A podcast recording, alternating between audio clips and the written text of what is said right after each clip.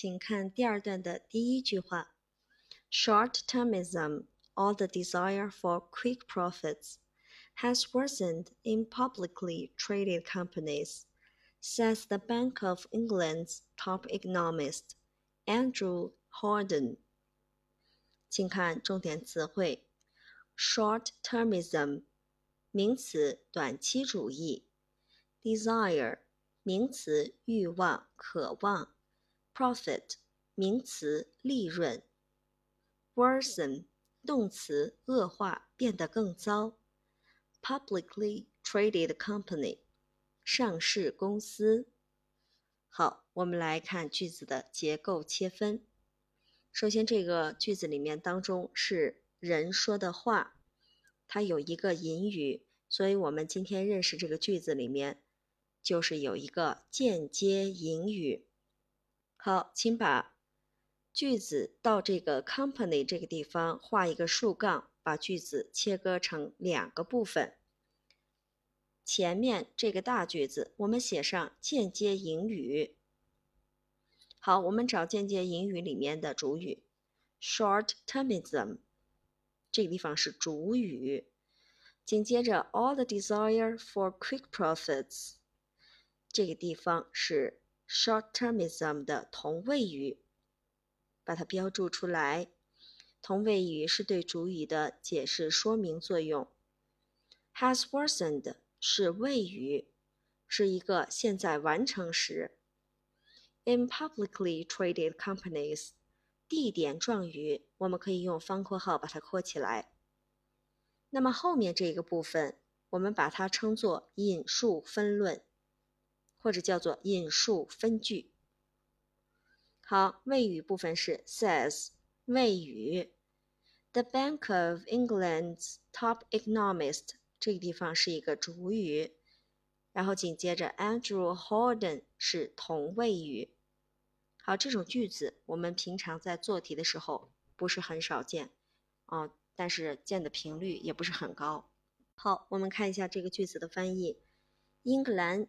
银行首席经济学家安德鲁·霍尔丹称：“我们马上就明白了。这个引述分句部分调整到句子的最前端。短期主义，或者说是对迅速获利的渴望。我们昨天就给同学教了一个方法，把介词加上后面这个呃短语，把它括起来，用圆括号括起来，作为一个定语。”来翻译到我们所要修饰的这个词、这个名词的前面啊，做一个定语，限定修饰它。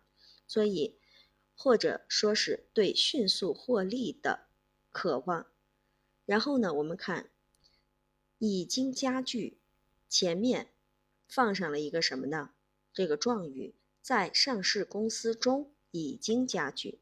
这个已经加剧就是一个现在完成时态的体现。请注意，是现在完成时态的体现，所以将状语部分提前到这个谓语前面来进行翻译。我们来顺一下这个句子，把句子分成两个部分，从 short-termism 一直到 traded companies，在这个地方画一个竖杠，把句子分成两个部分。前面一个部分叫做间接引语部分，后面一个部分叫做引述分句部分。主语是 short-termism，是间接引语的主语，然后后面 or the desire for quick profits，我们把它整个括起来，它是主语的同位语。has worsened，谓语的现在完成时，或者说现在完成时谓语。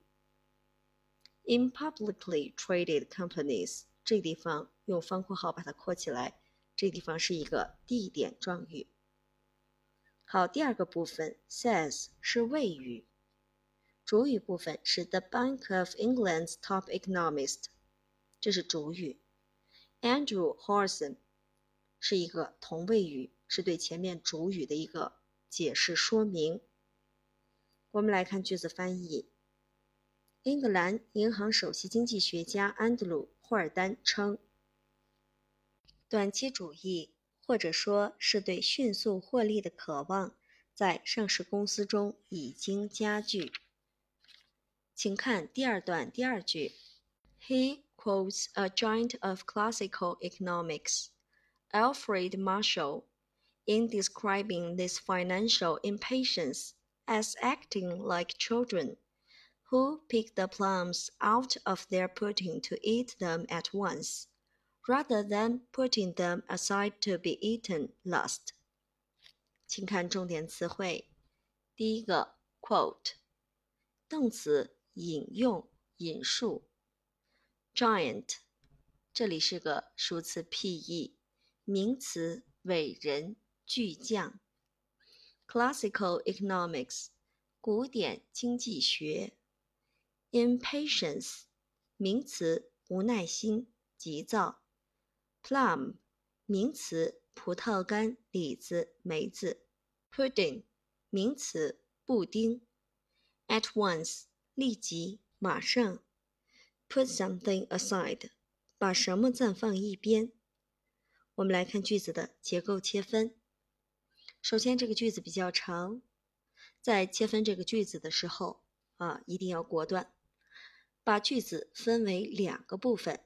第一个部分是从 he 一直到 Alfred Marshall 啊，Alfred Marshall 在这里画一个竖杠。果断把句子切分成了两个部分。这样的话，我们先看主句当中的主语 he quotes 谓语 a giant of classical economics 宾语，同位语是 Alfred Marshall。我们可以在 of classical economics 这个前面，就这个部分里，我们用圆括号把它括起来。等会在翻译的时候，把它当做一个定语来修饰。啊，a giant 就可以了。我们再看后面部分，in describing，blah blah，一直到 children 这个部分，这里用方括号把它括起来。这里是一个时间状语，并且我们看在这个时间状语的这个小部分里面有一个结构，describing as，请用横线把它画出来。这个翻译的时候就是。就像形容成就像什么什么一样，请注明形容成就像是什么什么一样。翻译的时候是这个结构。我们紧接着再看，有一个 who 引导词引导的定语从句，一直到什么时候结束？一直到 at once 这个地方结束，请用圆括号把它括起来，并且用这个。